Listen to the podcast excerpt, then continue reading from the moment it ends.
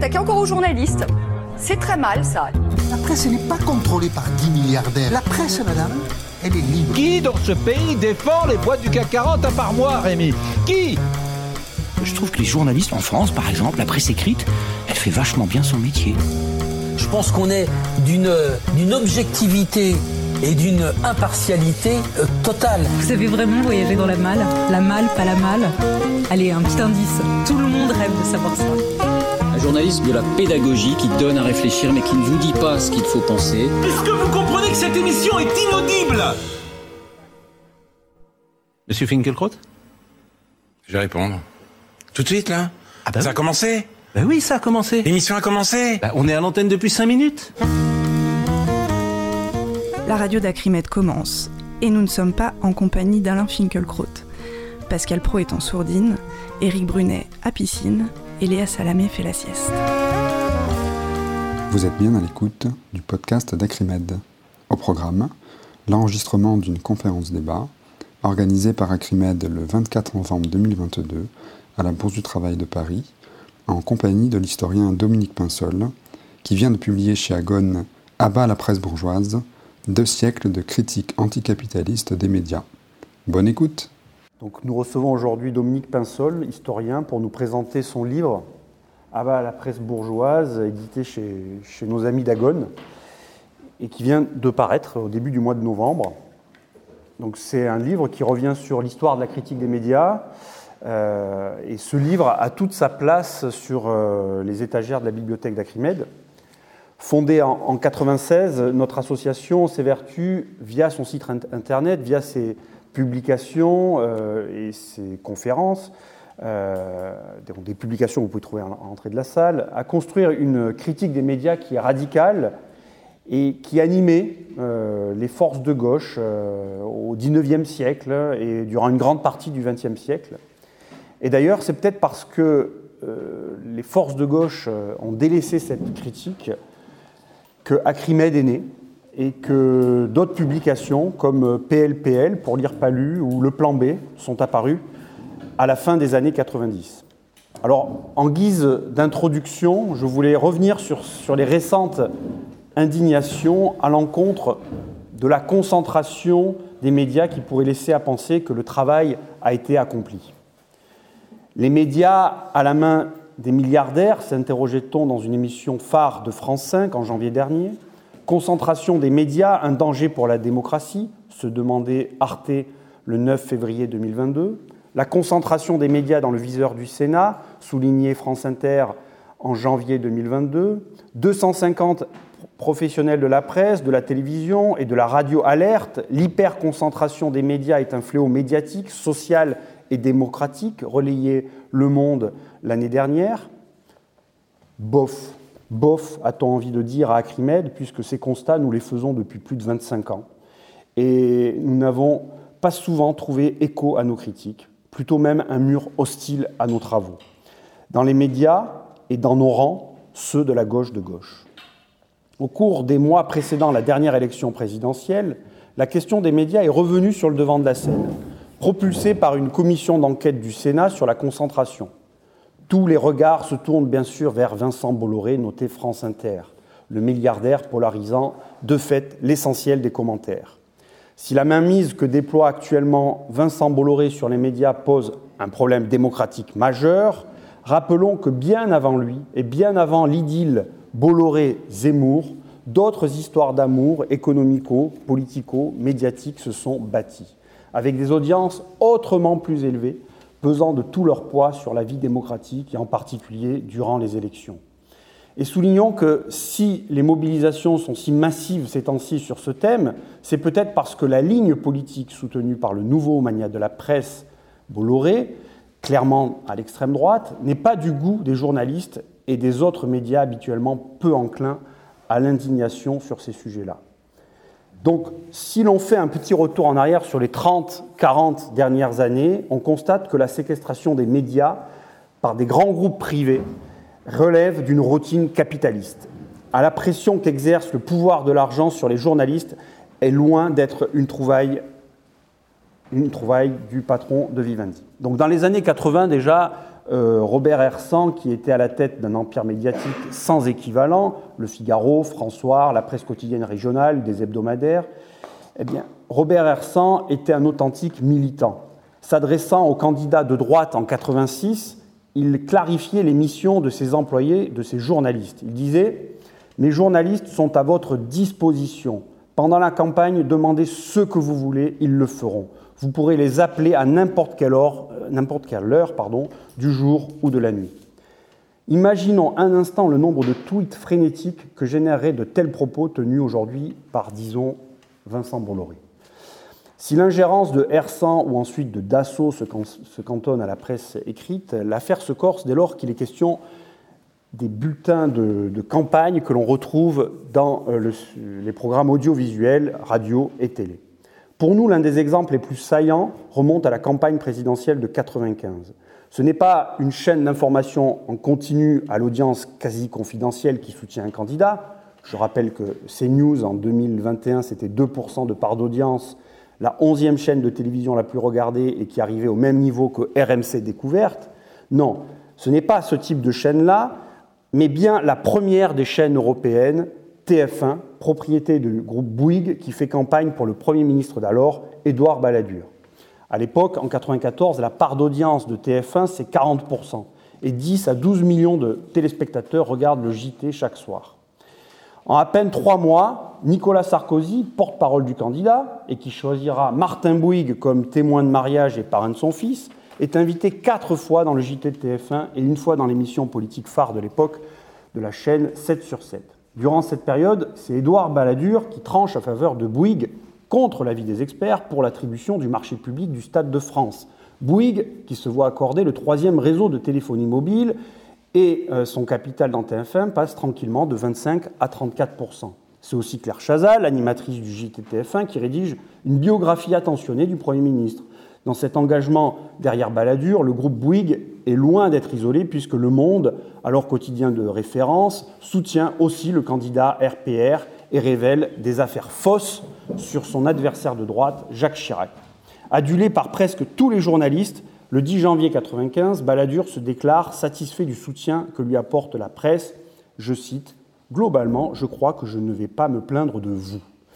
Les sondages donnant Balladur gagnant haut la main trois mois avant le premier tour devient euh, mois avant le premier tour devient à la fin euh, simplement euh, troisième et Lionel Jospin et Jacques Chirac accèdent au second tour. Cet exemple exemplaire démontre alors qu'en dernière instance, les médias euh, aussi, euh, puissants soient-ils, ne font pas forcément une élection. À l'époque, les indignations sont rares. À part quelques feuillets dans un mensuel pas très diplomatique, on ne trouve pas beaucoup de collectifs Stop Bouygues.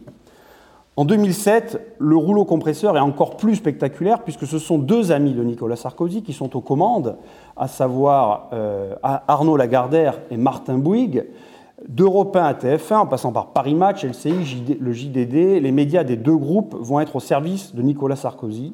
Cerise sur le gâteau, des clients de son cabinet d'avocats sont aussi aux commandes des médias. Bernard Arnault, La Tribune, Radio Classique, Serge Dassault, Le Figaro, Valeurs Actuelles ou euh, d'autres euh, hebdomadaires, euh, d'autres hebdomadaires locaux, etc.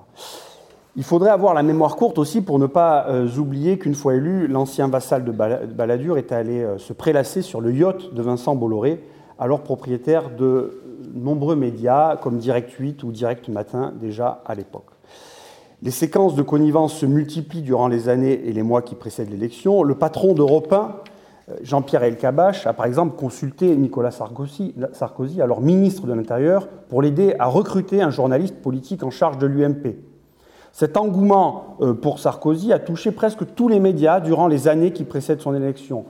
Envoyé spécial sur France 2 lui consacre une émission laudative le 19 décembre 2002. Il multiplie les unes de Paris Match ou du Point On censure des articles qui touchent à sa vie privée dans le JDD dès lors qu'il n'est plus dépeint à son avantage, comme quoi la censure existait avant qu'elle ne touche Mediapart. Il reçoit le 1er mars 2003 Jean-Marie Colombani et Edoui Plenel du Monde quand ceux-ci craignaient que, le livre La face cachée du monde soit une attaque des Chiraciens. Il fait du karting avec Carl Zéro, du vélo avec Michel Drucker, appelle Éric Zemmour pour son anniversaire, coécrit un livre avec Michel Denisot et convie Michel Field pour animer ses meetings. En somme, de 2002 à 2007, tous les journalistes parlaient de Sarkozy et Sarkozy parlait à tous les journalistes. Et aucun ne relayait la critique des médias telle que nous la faisions, nous, à l'époque, à Acrimed. Et s'il fallait trouver une once de critique des médias dans le champ politique, eh bien, c'était du côté de François Bayrou qu'il fallait la chercher. Seul candidat à l'élection présidentielle de 2007 a dénoncé justement la concentration des médias.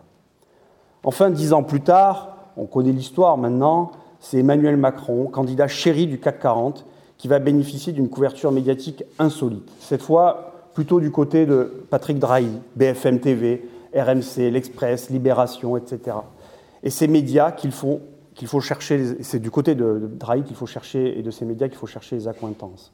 Sur BFM TV, par exemple, en quatre mois, on retransmet 426 minutes de discours de l'ancien ministre de l'économie au cours de ces meetings, contre 440 minutes pour ses quatre principaux adversaires réunis.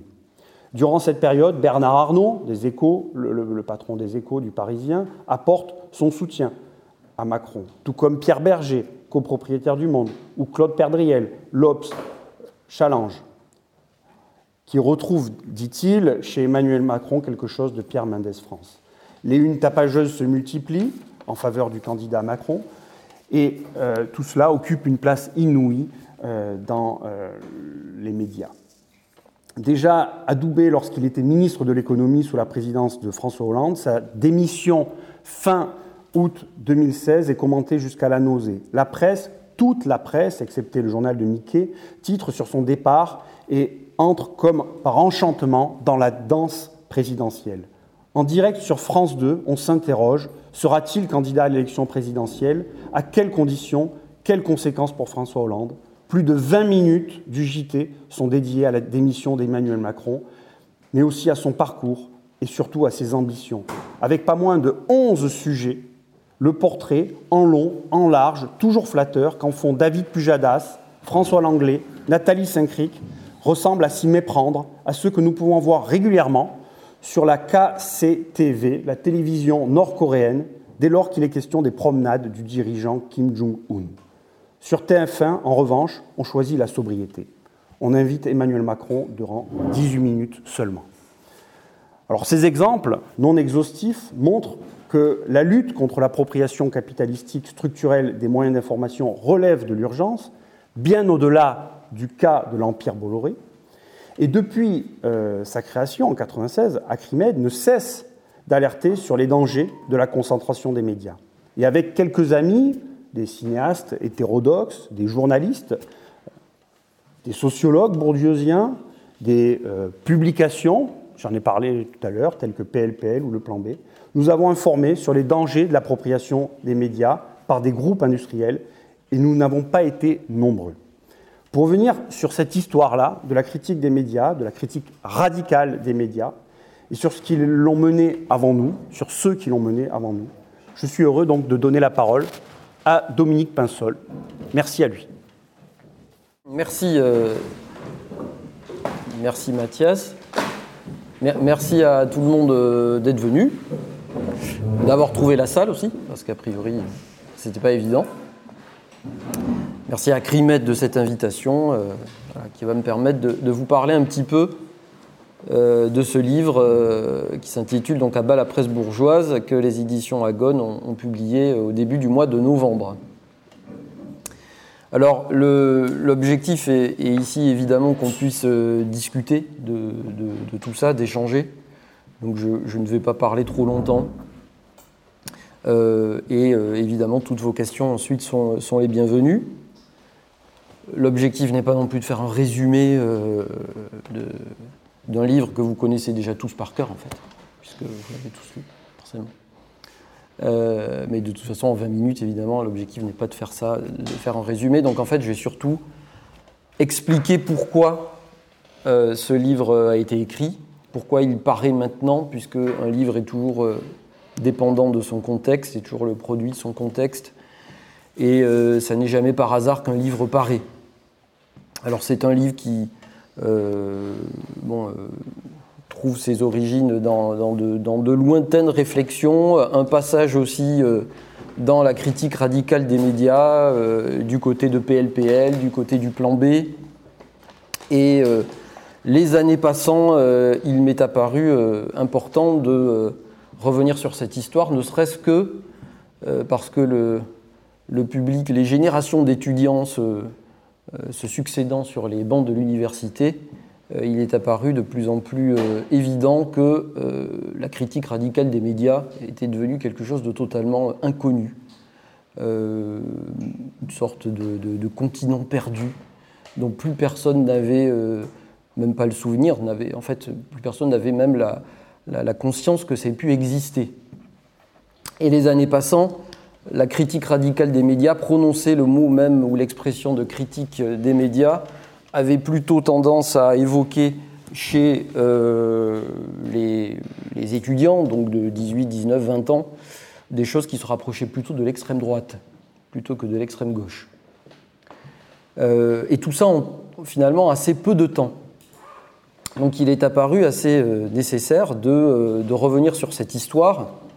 Euh, et puis en, revenant sur cette histoire, en, notamment en me plongeant un petit peu dans les archives aussi qu'a laissé la critique radicale des médias, eh bien en tirant les fils, on se rend compte que ce qui s'est passé après le mouvement de, de novembre-décembre 1995 et qui a donné naissance à Acrimed, et puis tout ce qui s'en est suivi euh, dans les, années, euh, dans les années suivantes, au tournant des années 90-2000, en fait, euh, il m'est apparu assez évident que ce mouvement-là prolongeait en fait toute une tradition politique de critique des médias qui était profondément ancrée à gauche.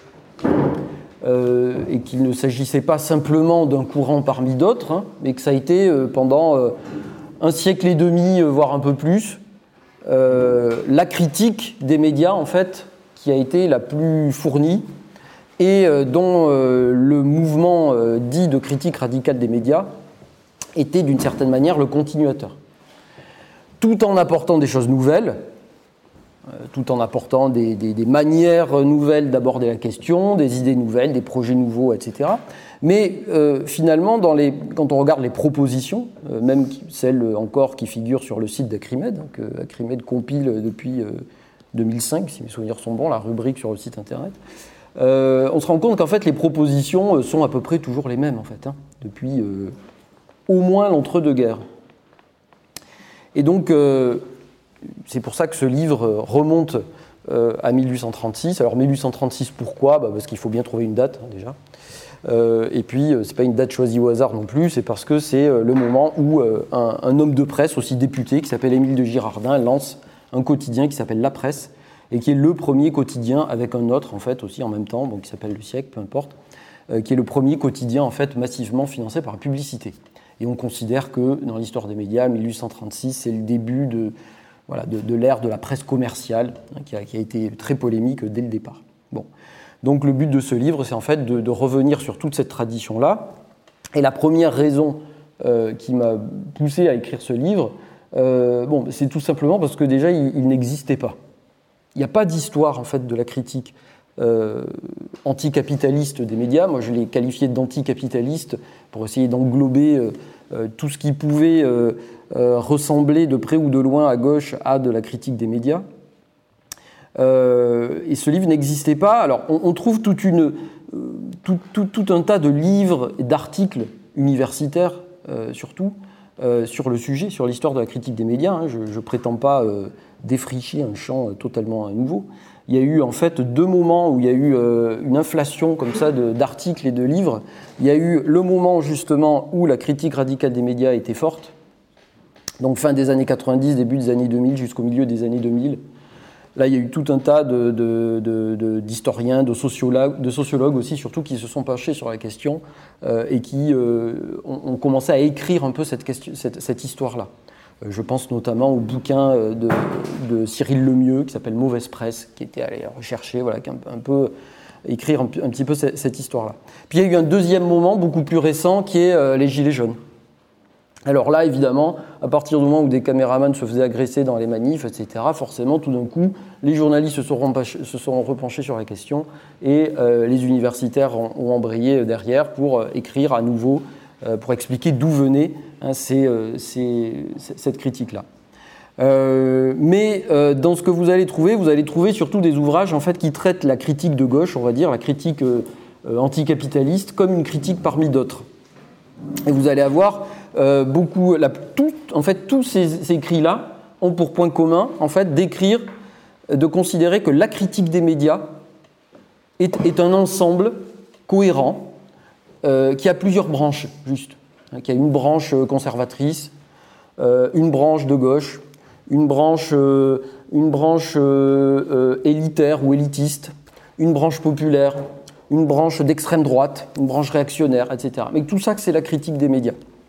Et à l'intérieur, évidemment, le petit jeu universitaire consiste à produire sa petite typologie savante qui va ensuite, euh, on, l'espère en croisant les doigts, être reprise par les collègues et être citée euh, perpétuellement dans les autres articles et les autres livres. Bon, donc vous allez avoir des typologies de euh, critique conservatrice, critique de gauche, critique venue des aisés, critique du peuple, critique politique, critique sociale, critique compréhensive, sociologie compréhensive, euh, c'est ce qu'on avait euh, sous la plume de Lemieux, par exemple, euh, et au contraire critique radicale, etc. etc. Bon.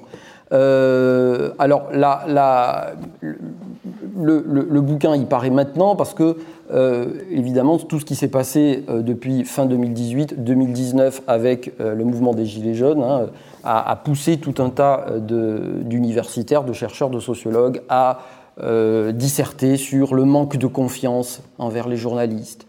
Mais surtout, ce qui est nouveau, euh, ce qui est assez nouveau quand on regarde ce qui a été produit, euh, c'est tous les articles et toutes les, les, interviews et des choses qu'on retrouve surtout en ligne. c'est toutes les, réflexions autour de la, entre guillemets, je cite, haine ou détestation des journalistes.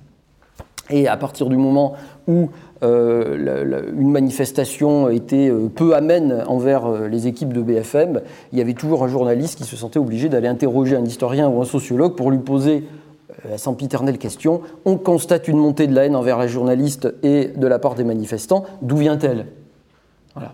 Et là, irrémédiablement, on avait des, des réponses qui peuvent généralement se résumer de la manière suivante, de manière assez surplombante. Euh, l'universitaire, le chercheur va dire rien de neuf sous le soleil, évidemment. Cette haine a toujours existé. Et on commence à raconter que dès le 19e, on critiquait les journalistes parce qu'on les dénonçait comme euh, étant aux mains du grand capital ou que euh, c'était, euh, ils étaient au service de la, de la juiverie internationale ou que c'était des, des, agents de l'étranger stipendiés par des gouvernements étrangers, etc., etc. Bon, donc ce qui ressort de tout ça, encore une fois, c'est que la critique anticapitaliste, la critique de gauche, n'a aucune originalité particulière à part qu'elle le formule en des termes différents, une, critique qui serait structurelle, consubstantielle au fond euh, au journalisme. Euh, alors que, alors que c'est faux, en fait. Et ce que je démontre, j'essaie de démontrer en tout cas dans le livre, c'est que justement la critique anticapitaliste médias n'est pas une critique parmi d'autres, que c'est en fait déjà la critique la plus importante en termes quantitatifs, en termes de production ne serait-ce que d'écrits ou de, discours ou de livres, etc. Mais qu'en plus, elle a une particularité que les autres n'ont pas, c'est que c'est la seule critique qui ne se réduit pas en fait à une simple dénonciation, mais qui porte en elle euh, des projets en fait de transformation. Voilà, des projets de transformation et pas de transformation euh, simplement réformiste, hein, de transformation radicale. Voilà. Et ça, c'est ce qu'on ne trouve ça que dans cette tradition de gauche et euh, le fait même de présenter cette critique comme une critique parmi d'autres occulte en fait cette originalité. Voilà, a, aplanit complètement la, la, critique des médias et ne fait pas ressortir justement cette originalité-là. Bon. Donc la première raison qui m'a poussé à, à, faire ce livre, c'est celle-là. La deuxième, euh, c'est que, euh, bon, dans cette. Euh, alors je précise, dans les projets de transformation, évidemment, c'est un projet de transformation des médias qui se base en fait, qui a aussi pour originalité de ne pas simplement dénoncer la mainmise de l'État ou des gouvernements sur l'information, mais qui a aussi pour but d'affranchir les médias de l'influence de l'argent. C'est ça son caractère anticapitaliste, si besoin était de le préciser. Euh, la, deuxième raison, c'est que, euh, bon là je rejoins un peu ce qu'a dit euh, évidemment Mathias, c'est l'impression d'un bégaiement au fond de l'histoire, d'une inlassable répétition de situations suscitant les mêmes polémiques, au cours desquelles on a l'impression qu'on découvre à chaque fois la Lune. Euh, alors tu, as évoqué Bolloré, bon, euh, le, passage de Louis Boyard sur le, plateau de Touche pas à mon poste, ça rappelle évidemment celle, le, la, la, saillie euh, en 2006, hein, le moment où, François Bayrou avait dit à Claire Chazal, hein, avait mis en cause Martin Bouygues devant une Claire Chazal médusée lors du journal télévisé du 2 septembre 2006. Mais entre les deux, 16 ans se sont écoulés. Ces ans se sont écoulés, euh, pendant laquelle la concentration médiatique s'est accrue, pendant laquelle euh, l'évolution du système médiatique a suivi la même pente. Et face aux mêmes problèmes euh, qu'il y a 16 ans, qui sont en fait en grande partie les mêmes problèmes depuis 150 ans, la gauche actuelle semble bien embarrassée et désemparée. Et si on regarde les, termes du débat qui a suivi cette polémique-là, bon, on peut les résumer au fait de savoir s'il faut aller ou non chez Hanouna, ou euh, le fait de euh, croiser les doigts pour que enfin une nouvelle loi anti-concentration euh, permette de mettre un peu d'ordre là-dedans, comme si, hein, comme si davantage de concurrence entre des médias privés suffisait à garantir davantage de pluralisme et suffisait à garantir davantage de démocratie. C'est quand même une, position, n'importe quel libéral économiquement sera d'accord avec une loi anti-concentration, hein, après tout. Mais les termes du débat semblent se, résumer à cette alternative-là. Et il y a quelque chose, on peut le dire, d'assez désespérant euh, du point de vue euh, militant et d'assez euh, étonnant également d'un point, point de vue historique. Quand on comprend, quand on découvre même, en l'écrivant, on découvre plein de choses, mais quand on découvre la quantité de projets de transformation des médias, leur, leur, richesse, euh, et leur multiplicité au cours de l'histoire. Et quand on les compare avec la pauvreté euh, des polémiques actuelles et des réflexions actuelles, on ne peut que s'étonner hein, devant ce, décalage euh, extrêmement important. Alors, ce détour par, l'histoire hein, permet de, aussi de remettre en cause ce, sentiment, d'aller à l'encontre de ce sentiment d'impuissance, on a l'impression, qui existe à gauche, ce sentiment d'impuissance qui euh, donne l'impression que finalement l'état actuel des médias serait une sorte de, fatalité, de fatalité consubstantielle aux démocraties, puisqu'on retrouve la même chose un peu à l'étranger, et que c'est au fond une sorte de mal nécessaire euh, avec lequel il faut composer, et qu'on peut simplement, ici et là, améliorer, amender par quelques lois euh, bien tournées et qui permettraient d'en limiter au moins les effets délétères. Or, l'histoire permet au contraire de comprendre euh, qu'il n'en est rien et que euh, l'état actuel des médias est évidemment le produit de décisions politiques hein, qui remontent pas simplement aux années 80, hein, mais qui remontent même pour certaines au, 19e siècle, et que euh, écrire l'histoire de la critique anticapitaliste de médias, c'est aussi écrire l'histoire des médias du point de vue des vaincus, c'est-à-dire en restituant leur point de vue et leurs arguments à chaque étape déterminante qui ont abouti au système que, nous connaissons aujourd'hui. Je pense évidemment à tous ceux qui voulaient, par exemple, ajouter une dimension économique à la loi sur la liberté de la presse votée en 1881, qui est encore en vigueur aujourd'hui, la loi du 29 juillet 1881. Euh, je pense à tous ceux, par exemple, qui se sont élevés contre l'abandon des projets issus de la résistance en 1947, euh, et qui a permis euh, à tout un tas d'hommes de, presse, d'entrepreneurs, de reconstituer des empires de presse en piétinant totalement euh, les ordonnances de 1944, et particulièrement l'ordonnance du 26 août 1944, qui était une ordonnance anti-concentration extrêmement euh, sévère, que évoqué Robert Hersan. C'est à ce moment-là que Robert Hersan, à partir des années 50, reconstitue son empire. C'est à ce moment-là que Hachette reconstitue son empire, enfin que Robert Hersan constitue son empire et que Hachette reconstitue son empire. Je pense aussi aux syndicats, par exemple, de l'ORTF, qui euh, se sont élevés contre l'introduction de la publicité commerciale à la télévision publique en 1968. Je pense aussi aux socialistes qui tonnaient encore en, 1982 contre la télévision marchande. Des choses que l'on a oubliées. Et je ne peux pas résister au plaisir de vous citer ici le ministre de la Communication, Georges Filiou, lui-même ancien journaliste d'ailleurs européen, qui, le 26 avril 1982, s'adresse aux députés de l'opposition pour, leur expliquer que jamais, au grand jamais, les socialistes euh, n'autoriseront une télévision marchande. Je le cite. Donc imaginez-le en train de s'adresser aux députés de l'opposition. Il y a là un lieu de désaccord fondamental entre les orientations fermement choisies par le gouvernement et les thèses professées par certains d'entre vous qui, hier, lorsqu'ils étaient au pouvoir, voulaient garder la maîtrise complète de tous les systèmes audiovisuels qu'il propose aujourd'hui de livrer au marché. Eh bien non, il n'y aura pas de mise en l'encan, pas de coupe réglée dans le domaine des ondes. Téléfric et satellites Coca-Cola ne sont pas au programme. Déchanter marchand d'images et marchand d'espace, ou bien aller chanter ailleurs et sur un autre ton. Bon, vous le savez, peu de temps après, les paillettes de Silvio Berlusconi inauguraient la 5, et les coupes de champagne aussi. Mais il est bon de rappeler qu'en 1982, euh, rien ne semblait encore jouer.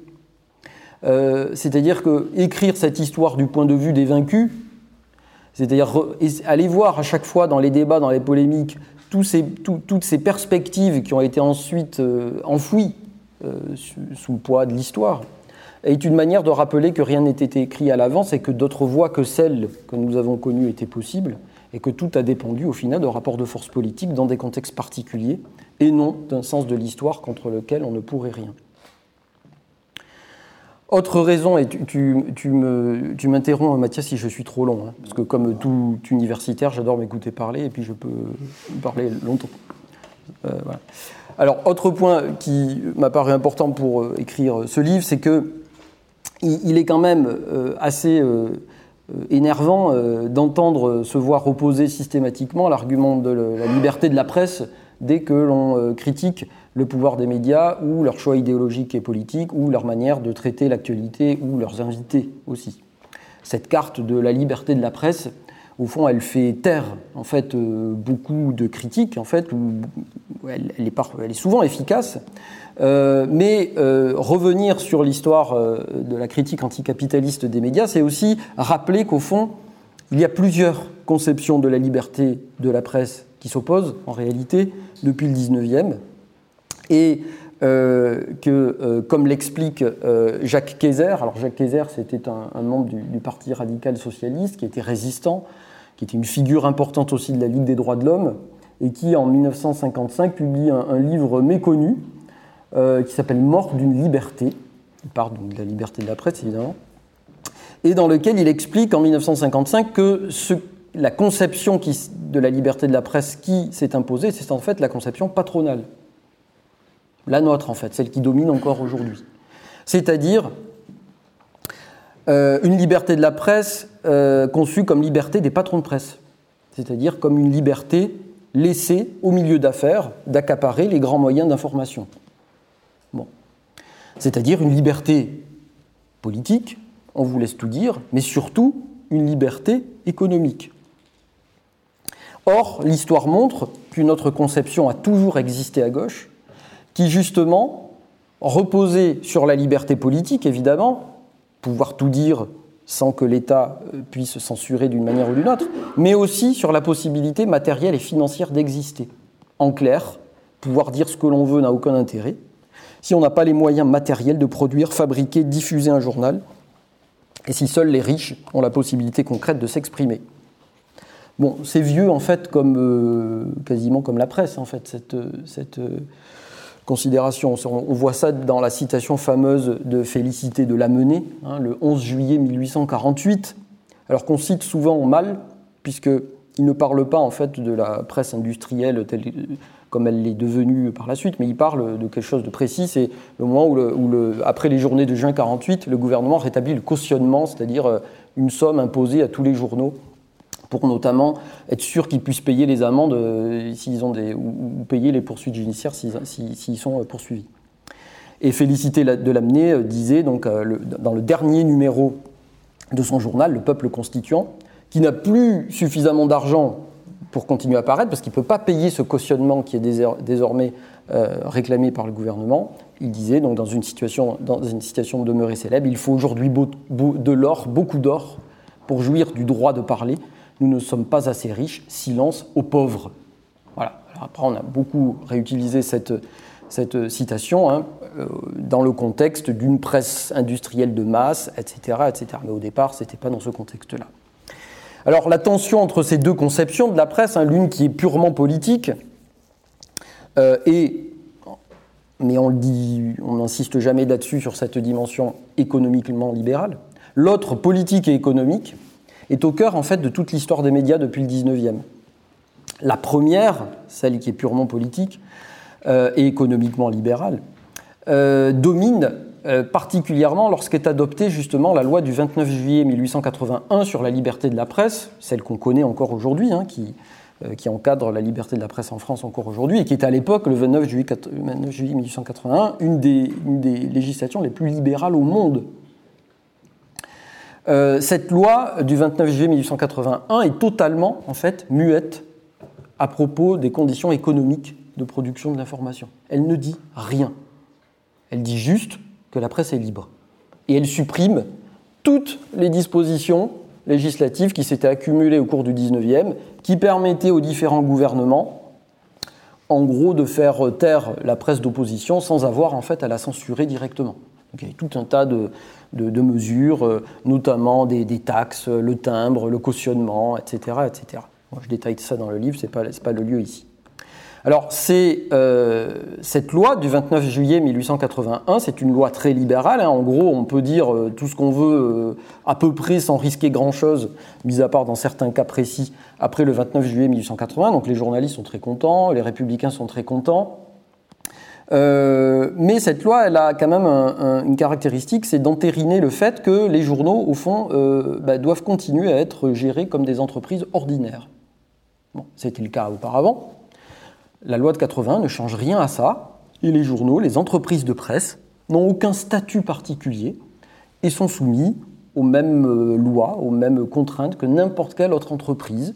Et comme n'importe quelle autre entreprise, elles peuvent être acheté, vendu, etc., par n'importe quel homme d'affaires qui le souhaite. Bon.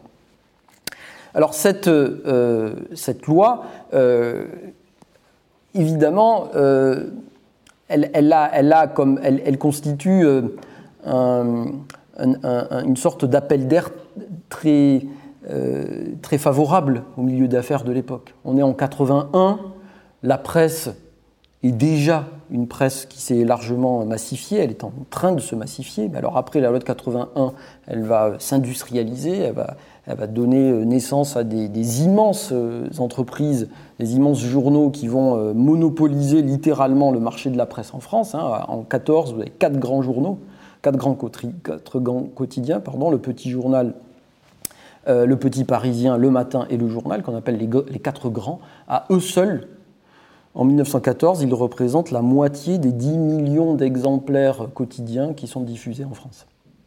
Les 10 millions d'exemplaires quotidiens, presse parisienne et presse provinciale confondues, la moitié, c'est 4 journaux euh, qui sont publiés à Paris et qui sont diffusés dans tout le pays. Donc on a d'immenses, comme ça, euh, entreprises qui se développent et qui euh, se développent à l'abri de la loi de 29 juillet 1881, qui ne pose aucune contrainte particulière à leurs propriétaires. C'est une loi extrêmement libérale à tel point que les journaux à cette époque ne sont même pas obligés de donner euh, le nom de leur euh, véritable propriétaire. La seule chose qu'impose la loi, c'est de donner le nom d'un gérant, qui peut être un prête-nom. Et euh, le, le, véritable propriétaire peut très bien rester inconnu et faire à peu près ce qu'il veut, à une époque où il est extrêmement courant de négocier euh, tel et tel article en coulisses, de négocier telle ou telle manière de présenter tel ou tel emprunt euh, lancé par un gouvernement étranger, de négocier par exemple le fait d'écrire un article plutôt favorable à l'entreprise chargée de construire le canal de Panama pour inciter les Français à, à souscrire à l'emprunt lancé par l'entreprise, etc., etc. Alors, cette, euh, cette, loi de 1881, très libérale, euh, ne pose pas cette question de la propriété et des conditions économiques de production de la presse, et c'est ce qui va nourrir à gauche toute une réflexion qui ne va jamais cesser, en fait, jusqu'à nos jours. C'est-à-dire que dans la, à la fin du XIXe siècle, particulièrement après le scandale de Panama, justement, qui, qui éclate en 1892, tout un tas de réflexions à gauche commencent à, être publiées, notamment de la part de Jaurès, qui fait partie de ceux qui s'intéressent de près à ce problème-là, et qui comprennent que tant que euh, la question de l'influence des milieux d'affaires sur la presse n'aura pas été réglée, en fait, il n'y aura pas de liberté de la presse à proprement parler, que les journalistes ne seront pas libres et que la presse ne sera pas libre. Jaurès le dit en 1897, il est interrogé sur la question, donc on est peu de temps après le canal de Panama. On lui demande est-ce qu'il est possible de réformer la presse? Est-ce qu'il est possible de moraliser la presse? C'est les termes du débat à l'époque, la question de la moralisation de la presse. Il répond Non, monsieur, il ne me paraît pas possible de régler et de moraliser la presse. Elle est un reflet de l'état social et c'est celui-ci qu'il faudrait transformer. Les journaux ne sont donc plus dans l'ensemble que des outils aux mains du capital, et il me paraît tout à fait vain, je l'avoue, de chercher par quelle combinaison subtile on fera entrer le capitalisme dans la catégorie de la moralité.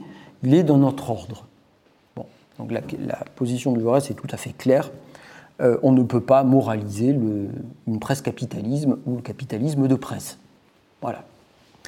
Alors cette, euh, cette prise de conscience hein, que l'on peut dater de la fin du 19e et du début du 20e, qui est très importante aussi d'ailleurs dans les rangs du syndicalisme révolutionnaire, de la CGT à l'époque, elle euh, nourrit euh, de nouveaux projets dans l'entre-deux-guerres qui sont portés par Léon Blum, hein, qui imagine dès 1928 pardon, un projet radical qui consiste à nationaliser, non pas la presse dans son ensemble, mais à nationaliser euh, toute l'infrastructure matérielle de la presse, c'est-à-dire tout ce qui permet de fabriquer la presse, de produire les journaux, de les imprimer et de les diffuser.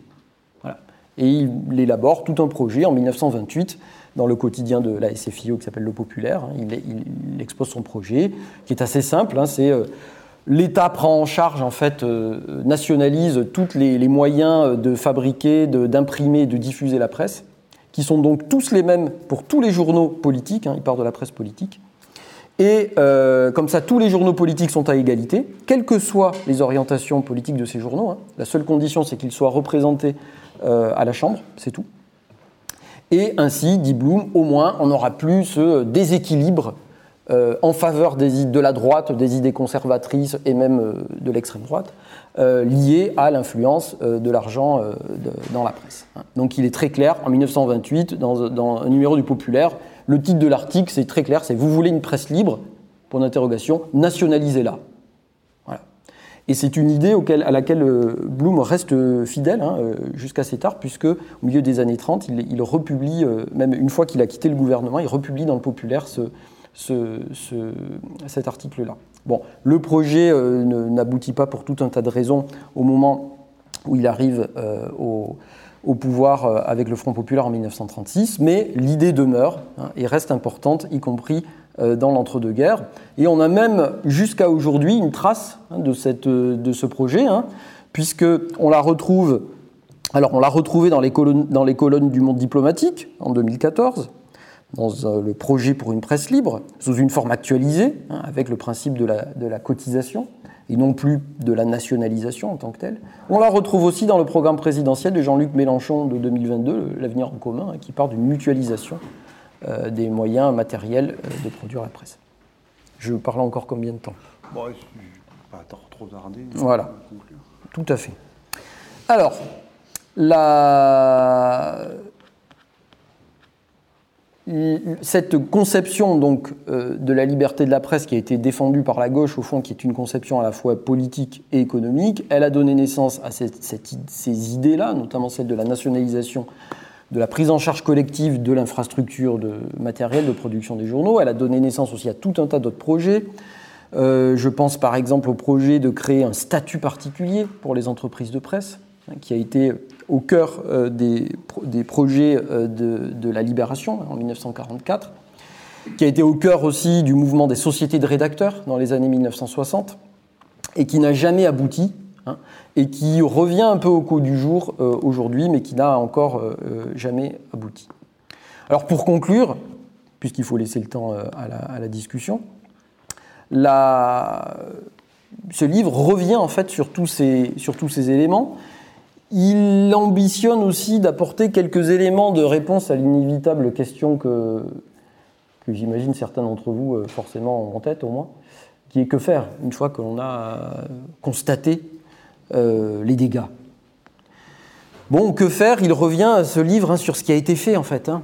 Il, y a, plein de choses en fait qui peuvent être, euh, faites. Hein. Euh, les communards, par exemple, ont carrément interdit la presse bourgeoise, la presse de l'ennemi dans l'urgence, hein, ce n'était pas l'application d'un programme. Euh, le Front populaire a, imaginé, au moins euh, limiter l'influence de l'argent. Les résistants, en 1944, ne sont, pas par, sont pas allés par quatre chemins, ils ont carrément euh, interdit, supprimé la quasi-totalité de la presse quotidienne pour collaboration. C'est quasiment plus aucun quotidien en France qui paraît après la guerre, du quotidien de, la presse dans la guerre. Donc c'est une manière de mettre fin à la presse pourrie des années 30 de manière assez radicale, même si, je l'ai dit encore une fois, euh, tout cela n'a pas véritablement abouti. Euh, dernier élément, et je m'arrête là, rappeler toute cette histoire, c'est aussi ne pas laisser le terrain de la critique des médias à d'autres. C'est aussi rappeler qu'en fait les projets de transformation de des médias, ils sont ancrés à gauche. Si on regarde les autres critiques qui coexistent, qui sont en concurrence avec la nôtre, ce sont des critiques qui se cantonnent en fait à un registre politique, idéologique euh, ou électoraliste même, mais qui ne portent pas de projet de transformation des médias. Alors que celle qui est ancrée dans la tradition anticapitaliste euh, l'est. Elle est ancrée dans, elle, porte ces projets-là. Donc pour toutes ces raisons, il m'a paru intéressant et nécessaire de revenir sur cette histoire, surtout dans un contexte où la gauche ou la gauche de gauche ou la gauche radicale, l'extrême gauche, peu importe comment on l'appelle, a euh, en grande partie euh, déserté ce terrain-là, euh, en croyant parfois, pour de bonnes et parfois pour de mauvaises raisons, trouver une échappatoire sur Internet, dans les réseaux sociaux aussi. Et euh, finalement, en désertant ce terrain, elle l'a laissé à d'autres forces qui sont parfois d'extrême droite et qui euh, prennent une place qui a longtemps été celle de la gauche et qui donc l'usurpe d'une certaine manière. Or, l'histoire nous montre que euh, s'atteler à une refonte des médias pour rompre enfin avec un capitalisme médiatique qui n'a cessé de se renforcer depuis deux siècles, n'est pas seulement une mesure nécessaire parmi d'autres, mais c'est un, préalable impératif à tout projet de transformation sociale. Car comme le disait déjà en 1935 le socialiste Georges Boris, qui était aussi une figure de la Ligue des droits de l'homme, je le cite, sans réforme de la presse, et on pourrait élargir aujourd'hui aux médias, sans réforme de la presse, rien n'est possible. Je vous remercie.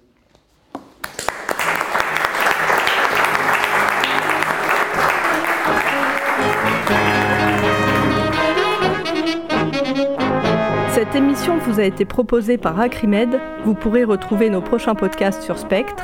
En attendant, vous pouvez nous lire en ligne sur acrimed.org et sur papier avec notre revue trimestrielle Médiacritique.